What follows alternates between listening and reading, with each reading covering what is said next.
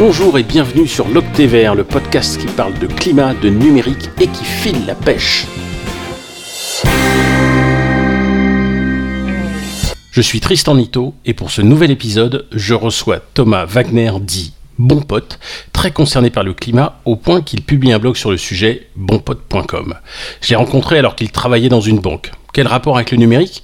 Ben, Le numérique, c'est son nouvel outil pour sa nouvelle carrière, puisqu'il se présente comme cherchant à être un bon marketeur du GIEC à travers son blog, ses interviews sur Twitch et ses interactions sur les réseaux sociaux, que ce soit LinkedIn, Facebook et Twitter. J'avoue avoir été bluffé et quand même pas mal jaloux quand j'ai vu que l'Institut national des sciences de l'univers avait fait appel à lui pour rédiger des articles réfutant les idées fausses sur le climat. Il faut savoir que ces articles sont validés par des scientifiques, comme par exemple Jean Jouzel, qui était vice-président du GIEC et le premier à établir formellement le lien entre concentration de CO2 dans l'atmosphère et réchauffement climatique. Et ouais, le garçon, il doit avoir la pression et il doit savoir la gérer. Salut Thomas. Salut Tristan. Est-ce que j'ai oublié un truc dans ta bio, ton métier, ton âge, ton lieu de vie? Euh, L'âge, oui, tu l'as pas cité. Donc euh, officiellement, j'ai 34 ans. Rasé, j'en ai 24 apparemment. C'est ça. Mais ton corps entier, j'ai rasé ou euh? Mon corps physiquement, oui, oui, ça va. bon. Ça commence très très fort. Alors, t'es parisien, hein, 34 ans. Le cliché. Comment est-ce que t'es arrivé à prendre conscience de la crise climatique? Ah, c'est venu progressivement. Euh, je pense que j'ai un père. Alors bon, ça, ça va faire euh, jaser, mais j'ai un père qui donne à Greenpeace depuis 30 ans, donc il m'a forcément parlé d'écologie euh, depuis le temps. J'ai un frère qui est végétarien et qui est devenu vegan, donc j'ai toujours un peu baigné dedans. Bon, moi-même, j'aime beaucoup les animaux, hein, même si j'avais tendance à les manger encore il y a jusqu'à deux ans. Ah, j'ai un peu arrêté. Tu manges plus les animaux? Non, non, j'ai arrêté. C'est même pas par amour. Euh, c'est, enfin, bien sûr que je les aime, mais c'est vraiment que pour le climat d'ailleurs. Donc euh, voilà.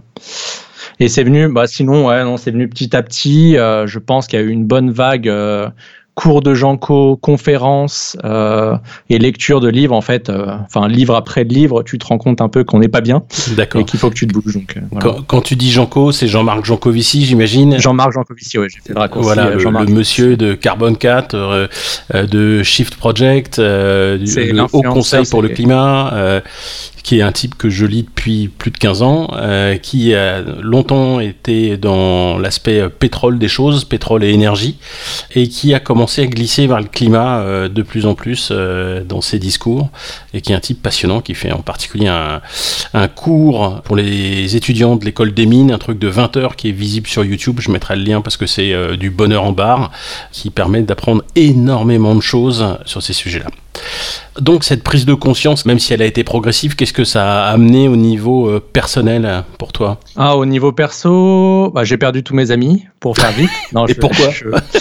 Euh, Parce que évidemment, quand tu te rends compte des conséquences de tes actions, bah, en tout cas moi j'ai pris euh, le parti pris d'être exemplaire entre parenthèses, donc de moins prendre l'avion, de moins manger de viande, etc. Donc pour un ancien type qui voyageait pas mal en avion et qui prenait des doubles burgers, bah, mes amis ont eu un peu de mal à comprendre. Oui, puis en plus en soirée, tu étais du genre, est-ce que tu as lu le dernier rapport du GIEC Et ça, ça... Ah bah, le, briseur d'ambiance, oui. Après, euh, bah, si vous êtes célibataire, ne parlez pas forcément de ça. C'est pas forcément le meilleur truc pour aborder des filles ou des garçons. Ouais, non, non, bah, niveau personnel, euh, toute ma vie a changé. Euh, je prends pour l'instant plus l'avion. Bon, après Covid, avec le Covid, c'est plus facile, mais je sais pas si je le reprendrai ou je le prendrai très très peu. ne plus manger de viande, ne plus se déplacer forcément en avion. Je prends le Vélib, même si j'ai un peu bu le soir.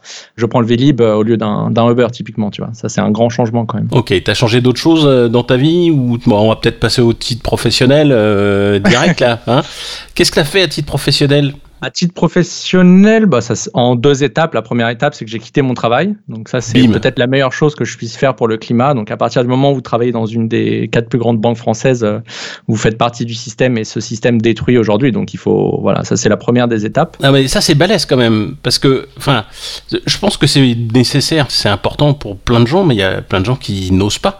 Et euh, là, tu as osé quoi. Quand même, la banque a perdu un de ses meilleurs éléments. Euh, non, oui, il faudrait vraiment avoir un ego à la Bernard-Henri Lévy pour pouvoir dire ça. Mais il n'était pas banquier, lui, ça compte pas. il pas bon... Mais il pourrait. Oui. il, a, le profil. Alors oui, il faut un peu de courage, mais c'est surtout, bah, j'avais une situation un peu privilégiée, donc c'est le fait de pouvoir quitter son travail, c'est parce que tu peux le faire. Alors c'est sûr que Enfin, quand je regarde ma situation aujourd'hui, où évidemment je gagne beaucoup moins euh, que ce que je gagnais en banque, euh, bah, c'est oui, ça fait chier. Il n'y a pas d'autre mot. Mais je sais pourquoi je le fais. Donc, euh, en fait, le matin, je me lève avec le sourire. C'est quand même une énorme différence. Et pourquoi tu l'as fait? Enfin, aussi, je te suggère le mot de cohérence. C'est quelque chose qui te parle. Oui, c'est bien sûr pour être cohérent avec tes idées. Tu peux pas. Enfin, je vais prendre l'exemple, je vais encore me faire des amis chez nos amis pilotes, mais tu peux, imaginons que tu sois pilote d'avion et que tu pilotes un avion tous les jours et que tu te dises écolo à côté ben c'est pas possible en fait, c'est une trop grosse euh, dissonance cognitive. Donc le fait de travailler en finance et de te dire à côté écolo, c'est quand même très difficile. Même si j'étais dans la partie euh, qui surveillait les marchés hein, pour éviter de trouver des Jérôme Carviel à, tous les coins de rue, c'est quand même faire partie du système. Donc euh, voilà, j'ai eu la chance de pouvoir en sortir pour donc lancer Bon Pote où j'écris depuis deux ans et demi où j'écris des articles euh, voilà, pour vulgariser un peu les sujets euh, du climat et de l'environnement. Bon, et donc c'est bonpote.com et c'est un blog? Bonpote.com, oui. Alors c'est un blog, je sais, on me dit c'est un site, un blog, je sais pas ce que c'est. Je pense que c'est devenu un site puisque maintenant j'héberge des articles aussi. Il y a certains spécialistes qui interviennent. Euh, comme j'ai pas le temps de tout traiter, bah, parfois je fais appel à certains spécialistes qui publient sur Bonpote. Donc je pense que c'est devenu, enfin même un site, un média Ouais. Euh, euh, voilà. Mais la plupart, on va dire 95% des articles, euh, c'est moi qui les ai rédigés. Ouais, donc, Et donc tu fais appel aux dons parce qu'il n'y a pas de publicité sur Bon Pote. Hein. Ouais, j'ai fait ce choix-là de pas avoir de pub parce que, enfin, déjà, je supporte pas ça. Déjà, déjà de 1 et de 2, j'ai un adblock comme tout bon geek qui bloque les pubs et qui n'a aucune pitié, voilà, pour les sites qui vivent de ça. Désolé. Voilà, j'espère juste que mon travail soit récompensé et que ça plaise à certaines personnes et qu'elles puissent financer mon activité. Ouais. Et tu fais ça sur euh, Tipeee, c'est ça? Le... Sur Tipeee, ouais. Je mettrai le lien aussi euh, en bas de billet de blog, parce que moi j'ai un blog aussi. Hein, et euh, voilà, sur le podcast, je mettrai tous les liens en dessous du podcast. Alors, si tu veux, je me suis dit que euh, j'avais envie de parler avec toi de sujets, puisqu'en fait, tu fais de la vulgarisation euh, de la science du climat. Je voulais parler avec toi des rapports du GIEC et de l'accord de Paris, parce que mmh. il y a plein de gens qui se disent écolo, et j'en fais partie, mais qui n'ont pas bien compris ce que ça voulait dire, l'accord de Paris, et qu'est-ce qu'il fallait faire très concrètement pour avoir euh, un futur correct, sans griller comme des saucisses en 2050 ou en 2100. Alors moi je m'en okay. fous, je serais mort, hein. mais euh, bon j'ai des enfants, tout ça. Oh, t'es, pessimiste, tu seras peut-être encore là, on sait pas. En 2100, non, il est gentil. Non, j'espère bien, attends j'ai 54 ans. tu vas pas me rajouter 79 euh, en plus. Non, non, non. Alors, l'accord de Paris, euh, c'est, il nous dit il faut émettre moins de gaz à effet de serre, euh, mais il dit quoi en fait? L'accord de Paris, ouais, c'est un, un, accord qui a été pris entre plusieurs parties, donc pays, il y a cinq ans maintenant, ça fait déjà cinq ans, où ils se sont tous mis d'accord pour limiter le réchauffement bien en dessous des 2 degrés. Ça, c'est une citation, ouvrez les guillemets, c'est bien, en, bien dessous. en dessous. des. Voilà, c'est, je fais exprès d'insister parce qu'il y a évidemment une grosse différence entre augmenter le réchauffement climatique entre plus 1,5 et 2 degrés. Euh, il y a une énorme différence. Enfin, typiquement, si pour tes auditeurs, entre 1.5, euh, enfin c'est déjà une semi-catastrophe, mais à plus de degrés, les personnes qui aiment aller euh, prendre des photos au Cambodge, bah, elles n'iront plus au Cambodge parce que ça va être dévasté. Donc voilà, c'est pour la, la petite parenthèse. Mais, mais euh, avec des bottes Oui, un, bateau. Mais il faut ramer, il faut être prêt à ramer. D'accord. voilà. Et donc, pendant l'accord de Paris, ils ont demandé au GIEC, que tu as évoqué tout à l'heure, de faire un rapport et d'expliquer les différences entre justement voilà, le rapport 1.5 et 2 degrés il y a eu des budgets carbone. Donc, fonction de ça, vous avez le droit de dépenser ou d'émettre tant de tonnes de carbone. À 1,5 degré, vous avez X tonnes de carbone à émettre et vous en avez un peu plus si vous voulez euh, limiter le réchauffement climatique à 2 degrés. Et donc concrètement, pour répondre à ta question, on dit souvent typiquement qu'il faut réduire l'empreinte carbone d'un Français en moyenne qui est autour de 10 tonnes. Il faut la réduire à 2, voire moins, pour 2050. D'accord, donc il faut, d'ici 2050, diviser par 5 nos émissions de CO2. Voilà, au minimum, c'est l'instant euh, tout le monde prend sa corde. en gros, donc divisé par 5, ce que ça veut dire hein, concrètement, si on ne change pas en l'état des choses, ça veut dire que vous ne prenez plus l'avion, vous devenez tous végétariens, voire végétaliens, vous ne chauffez plus votre logement au-delà de 19, voilà, c'est ça concrètement en fait ce qu'il faut faire, ce que les gens ont un peu de mal à comprendre parce que c'est pas forcément facile et, facile à accepter non plus. Mais euh, non, c'est des gros changements structurels évidemment. Et si on le fait pas, on, va à combien de degrés? Si on le fait pas, bah après là pour l'instant on peut pas forcément euh, savoir exactement où on mène. Euh, pour l'instant, et fonction des, des, promesses des États, on est entre plus 2,5 et plus 3 degrés au niveau mondial, hein, bien sûr. Si on tient les enfin si si on tient les promesses qui sont pour l'instant allez, je vais pas être très politique, qui sont pourries. Elles ne valent rien, typiquement comme la loi climat là, que Macron est en train de nous pondre. Pour l'instant, concrètement, ce que ça veut dire, nous, enfin toi qui es parisien et moi aussi, ça veut dire qu'il y aura des étés à Paris où ça va, enfin il y aura plus de 50 degrés à Paris l'été. Ouais, et on va pas être bien. Voilà, à 42 degrés euh, en 2019, j'étais en costume, j'avais, enfin tout simplement envie de me taper la tête contre le mur et de dormir sous la douche. Euh, à 50 degrés, je sais pas comment je vais faire, mais on va pas être bien, non, c'est sûr. Ouais, c'est clair. Ouais, donc il y a énormément de choses à faire. Et si on fait rien du tout, euh, là on est 4, 5 degrés en plus. Et c'est dramatique parce que c'est pas juste la chaleur, mais on l'a vu là encore très récemment, au mois de mars, euh, tout début euh, avril, il y a eu une période de chaleur incroyable. On n'en revenait pas, c'était hyper mm. sympa. Moi j'ai enfilé mon Bermuda comme qui rigolait. On était en short en mars. Mais ouais, ouais, c'était impeccable. J'ai pris l'apéro en mars dehors, quoi, tu vois, en Bermuda et en t-shirt le soir, enfin, je veux dire, le truc, mais complètement improbable, ça peut paraître vachement sympa, mais il est arrivé un truc qui arrive quand même de temps en temps, c'est-à-dire des gelées en avril, et comme tout avait bourgeonné, eh ben, euh, aujourd'hui, euh, Macron dit, tiens, on va dépenser un milliard pour remonter le moral des agriculteurs, et les mecs disent, ouais, bah, ça va être un tiers de ce dont on a besoin. Donc en fait, c'est pas juste de la chaleur, c'est de la chaleur aussi plutôt, avec finalement, euh, de temps en temps, un vent froid du nord qui fait des trucs dramatiques pour l'agriculture, mmh. et en particulier les abricots, tout ça, euh, oui, ça, ça, mais le pinard, la viticulture est touchée de plein fouet. Ah, si vous euh, touchez ça, c'est le vin en France, euh, oui, vous touchez le cœur, donc là, je pense Mais peut-être que... les gens vont se bouger, justement, c'est ça qui est cool, tu vois. on leur, dit que le pinard est menacé, ils vont peut-être baisser leur chauffage, arrêter de prendre leur bagnole, déchirer leur carte grand voyageur Air France, etc., etc. Autre sujet qui me paraît important, euh, en plus toi qui viens du monde de la banque euh, et de la finance, j'ai lu il y a quelques semaines un rapport, je crois, euh, publié par Oxfam, j'ai un doute, mais je sais plus, j'ai retrouvé ça, qui disait que BNP Paribas représentait l'excellence française dans le monde. Alors attends, je dis quand même, tu vois, pour une fois qu'on est premier. Alors, j'ai cherché dans le rapport et je vous euh, traduis ce que j'y ai trouvé, c'est un rapport en anglais. Même s'il a une politique forte contre le pétrole non conventionnel et le gaz, BNP Paribas et son financement sans limite des grandes compagnies pétrolières lui a permis d'obtenir la place de pire banquier de la planète pour le pétrole et le gaz offshore lors de ces cinq dernières années. Fin de citation.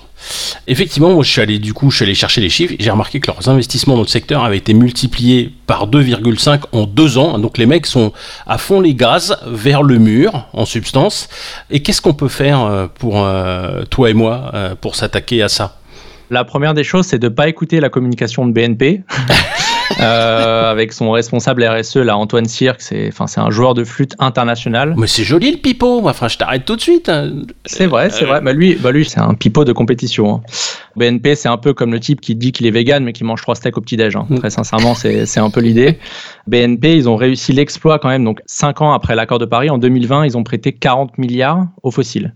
Donc, on leur dit, il faut vraiment réduire, les gars. Ils ont fait, oui, oui, oui, oui, mais derrière, ils accélèrent. Donc, ouais, euh, c'est ça, la citation est assez intéressante. C'est-à-dire que sur le pétrole non conventionnel et le gaz, il se fait, ouais, non, là, on est sérieux, euh, là, mais rien, hein, ceinture, etc. Par contre, sur tout le reste, ils se lâchent, quoi. Et donc, en fait, ça a détruit tout, puisqu'ils multiplient par 2,5 leurs investissements mmh. euh, en deux ans, c'est à pleurer.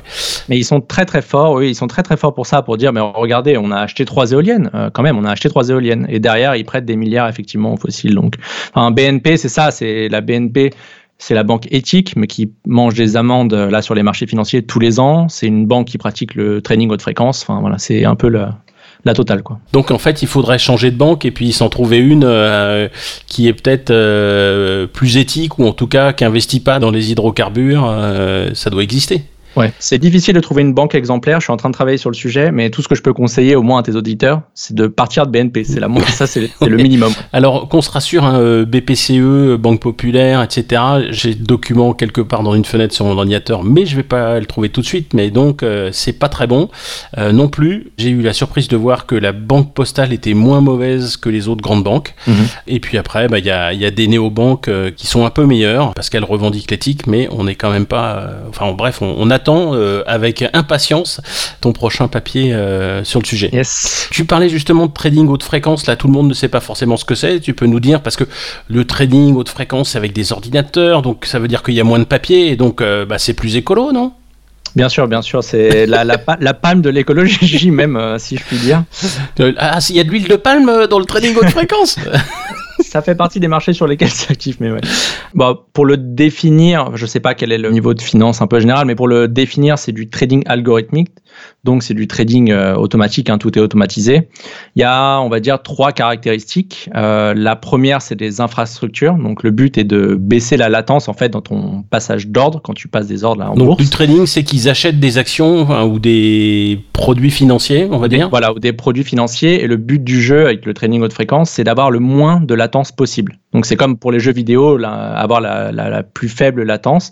Bah là, c'est la même chose parce que tu dois être le plus rapide possible. Ouais, c'est-à-dire que tu vois un produit à vendre et tu t'attends à ce que quelqu'un l'achète, donc tu l'achètes avant lui et tu lui revends en gros. Et après tu lui revends. Et tout ça, c'est en millisecondes. En fait, c'est ça la deuxième caractéristique.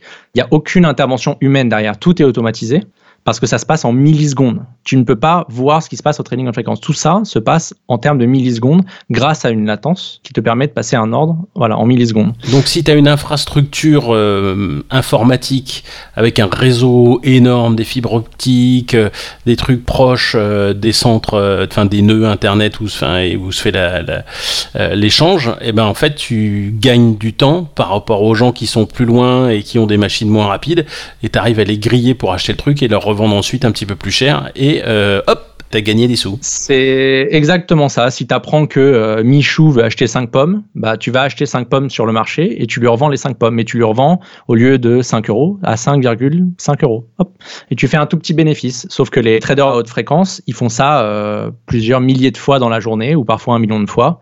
Donc voilà, tu fais l'addition à la fin de l'année, ils roulent, ils roulent pas en vélib quoi.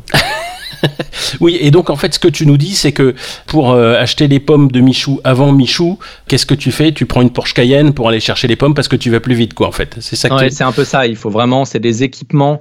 Il y a un livre que je pourrais euh, te conseiller et conseiller à tout le monde, c'est de lire Flash Boys, qui est un livre un peu sur le trading haute fréquence et comment c'est arrivé. Donc après, c'est dans, dans les banques, il y a eu une régulation, etc. aux États-Unis, mais c'est surtout des financiers qui sont allés chercher des pros des télécoms et qui ont creusé des trous aux États-Unis, dont un tunnel de 300 km pour passer des câbles, pour passer un ordre plus rapide quand même. Donc c'est là où tu te rends compte que bah, c'est neutre en carbone. Donc parce qu'une tranchée de 300 km avec des câbles dedans, voilà, donc ça compte pas. Comme je te le disais, c'est incroyablement écologique et c'est pour bien évidemment te prouver que euh, l'économie des marchés financiers est évidemment proche de l'économie réelle. Tu te rends compte que les mecs achètent et revendent, ils ne gardent pas en fait. Hein ils gardent aucun titre, hein. ils sont juste là pour faire de l'argent et rapidement, donc euh, utile quoi. Oui, et puis évidemment, ils n'ont jamais vu les pommes ou, le, ou les ah trucs non, en question. Pas, non, non, non, non, il faut pas déconner non plus, non. J'ai remarqué aussi que tu étais très actif sur LinkedIn, le réseau professionnel. Je te vois arriver euh, dans mon fil euh, régulièrement parce que évidemment, je te suis là-bas.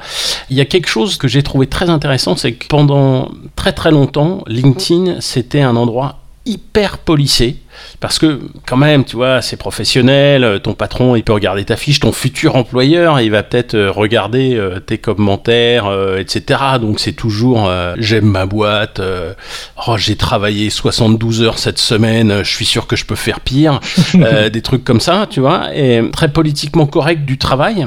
Et puis toi, mais Jean-Marc Jancovici, dont on parlait tout à l'heure, ont débarqué là-dedans, mais comme des chiens dans un jeu de quilles, a commencé à dire bon bah là, euh, si vous êtes dans l'aviation, euh, arrêtez quoi. Enfin, ou alors allez trucider directement vos gosses.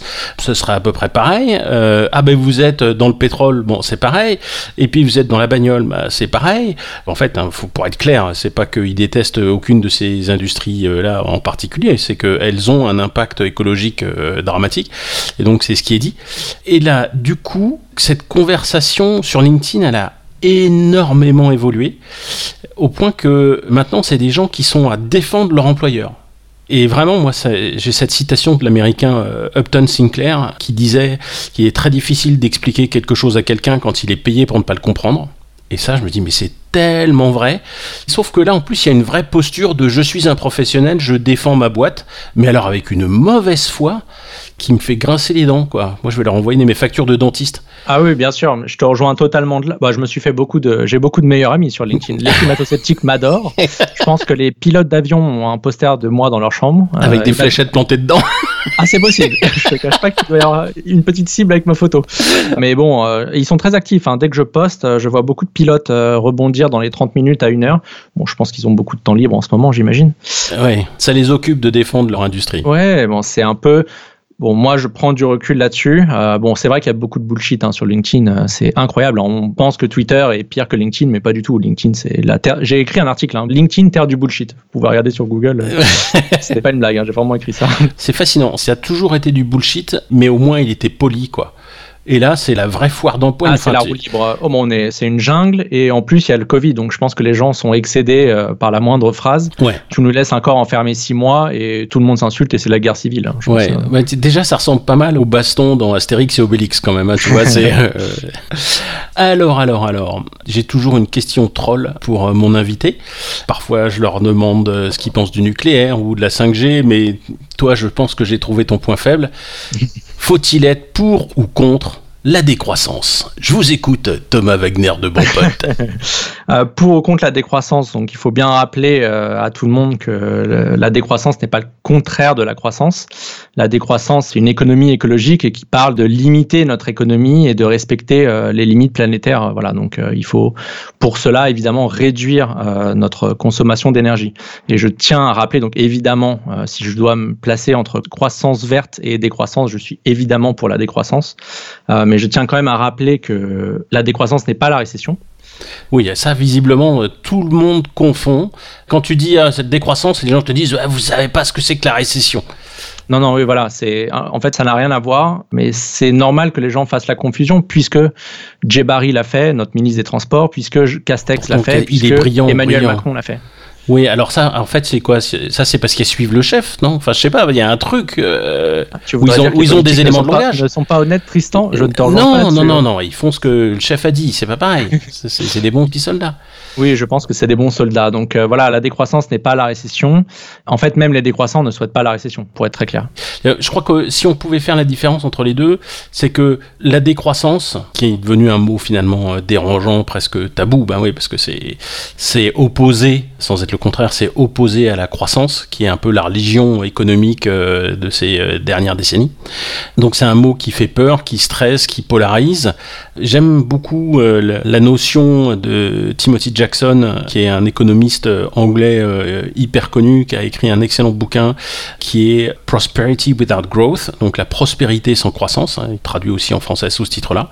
C'est-à-dire qu'on peut être prospère et avoir une vie désirable sans la croissance, et donc on peut choisir la décroissance ou au moins choisir une prospérité sans croissance et on l'a choisi. Et ça ça fait toute la différence avec une récession qui est subie.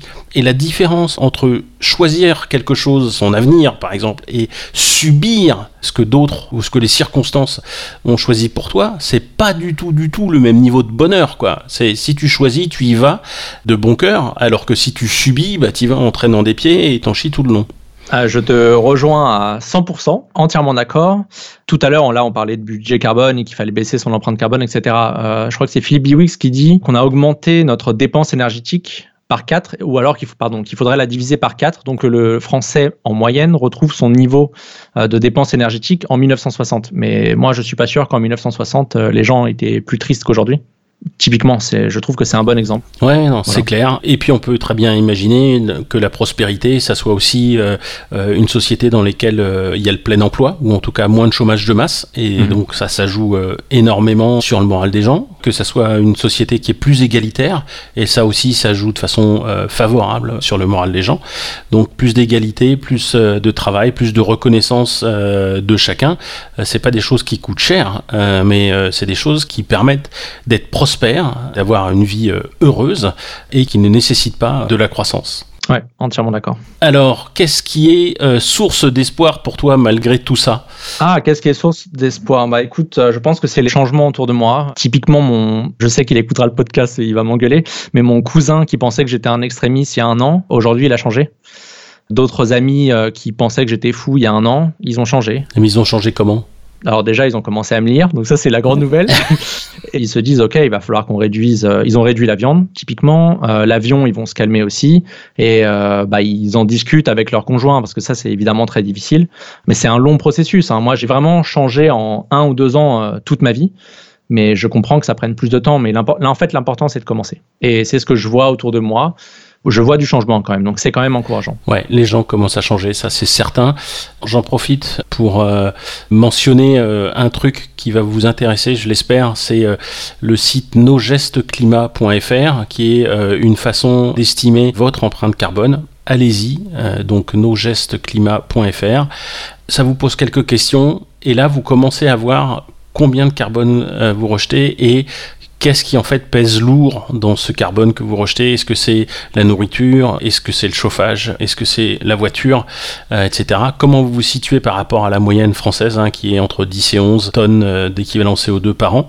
Et ça vous donne des pistes d'action. Et vous allez voir que dès qu'on a ça, dès qu'on commence à avoir une représentation, ça donne envie de changer parce qu'on sait euh, à quoi s'attaquer. Ouais, si je dis pas de bêtises, tu as reçu le développeur euh, dans l'Octavert Oui, tout à fait. Je mettrai le lien sur le podcast. Ouais, et c'est vraiment, si j'ai un conseil, en fait, en général, quand les gens me disent, OK, t'écris quoi, etc., si j'ai un article à envoyer, c'est ça avec le fameux Nos gestes climat, parce que ça prend cinq minutes de savoir à peu près où on en est et de prendre la mesure euh, du changement nécessaire. C'est vraiment très très efficace. Et de voir où on peut agir. Et ouais, ah ouais, ça je pourrais le faire et ça me coûtera pas trop en fait. Euh, quelle lecture tu recommandes euh, à nos auditeurs? Enfin, lecture ou blog ou euh, vidéo, un truc sympa, positif, tout ça? À part bonpote.com que je vous recommande chaleureusement. Écoute, j'ai échangé ce matin avec Julia Faure, qui est la créatrice de Loom et d'un blog qui s'appelle La mode à l'envers. J'ai échangé avec elle, elle m'a envoyé quelques articles de ce qu'elle fait. Et je lui ai dit oui, oui, je vais lire ça. Et en fait, euh, j'ai raccroché et j'ai lu tous les articles parce que c'est génial. Ok, c'est drôle. Ça parle évidemment de l'industrie du textile hein, qui est ultra polluante et elle a un ton. J'étais ravi de lire ça, c'est direct, hein, c'est très franc et j'ai adoré. J'ai dévoré euh, quatre ou cinq articles et qui sont plutôt longs et vraiment ça je vous le recommande. Bon, le classique, les cours des mines de Janko, ça va pas forcément vous faire rire, mais vous en sortirez différent, je peux vous l'assurer. si, vous, regardez les 8 cours de Janko, donc c'est 20 heures en tout, je crois, et que vous me dites non, non, euh, bon, ça, ne change rien. J'ai rien senti, ouais. je vais vous rencontrer, sincèrement, je vais vous rencontrer. Et un livre, euh, parce que c'est toi, Tristan, qui me l'a recommandé, plutôt couler en beauté que flotter sans grâce, de Corinne Morel-Darleux qui est très court, c'est 90 pages, c'est de la poésie. Ah, c'est merveilleux. C'est de la poésie pas chiante. C'est de la poésie, c'est magnifique. Euh, voilà, et on a une amie en commun qui a eu les, larmes aux yeux en le lisant, et je confirme que c'est vraiment magnifique. Ouais, ouais, il y a vraiment euh, toute une partie sur le refus de parvenir qui est euh, hyper inspirante et qui démontre pas mal de choses dans ah oui, bah, le, fameux refus de parvenir, bah, je l'ai cité dans ma lettre de départ ou de coming out quand j'ai dit que voilà, bon pote, c'était moi parce que j'étais anonyme avant. Euh, j'ai cité ce fameux refus de parvenir et je pense que la lecture de ce livre a été la petite goutte d'eau qui m'a fait quitter mon travail cet été. Donc si vous êtes sur l'hésitation, peut-être le lisez pas, ou plutôt lisez-le deux fois. Oui, oui, lisez-le parce que vous regretterez pas d'être parti. Et justement, notre conclusion, du coup, est-ce que tu as un message euh, rapide à faire passer à nos auditeurs pour conclure? Euh, oui, il faut bah, plonger dedans, euh, commencer un petit peu, faites deux trois lectures, etc. Euh, c'est gratuit, donc ça c'est vraiment le, gros avantage. C'est des sujets passionnants. Enfin maintenant que j'en fais mon travail, je peux vous dire que j'ai le sourire tous les matins parce que j'apprends plein de choses et j'ai rencontré plein de personnes, dont Tristan et son chat qui est assez incroyable. Chaque a essayé d'interrompre l'enregistrement, je vous signale. Hein, donc, euh. Tu devrais mettre une photo de, profil pour ce podcast, tu devrais mettre la photo de ton chat, ça va attirer tout le monde, je pense. Après, bah oui, il faut en parler. Une fois que vous avez pris conscience de la chose, euh, parlez-en autour de vous. Préparez 2-3 moritos pour que ça passe, pour que la pilule passe et parlez-en autour de vous et euh, ensuite bah, montrez l'exemple, euh, voilà, changer, provoquer le changement. Et si vous en avez les moyens euh, et que vous travaillez dans une boîte qui pollue ou fume la planète, bah, quittez la boîte et vous vous sentirez beaucoup mieux. Et ben voilà, ça calme. Bah écoute, on va s'arrêter là. Merci infiniment Thomas pour ce, cet excellent moment, ces bons conseils de lecture et, et de mise en action. Et puis ben, rendez-vous euh, sur Bon Pote. Et si vous avez de l'argent en trop, vous pouvez en donner à Bon Pote sur le euh, Tipeee. Comme ça, il aura de quoi manger. pas de la viande, mais. Merci pour le pesto. Euh, merci Tristan. vous avez pas faim? J'ai faim. Allez, au revoir. Ciao. J'ai faim, j'ai faim, j'ai faim, j'ai faim, j'ai faim. On peut, on se tutoyer Ouais. Sympa. T'es lourd. Mais J'ai quand même faim.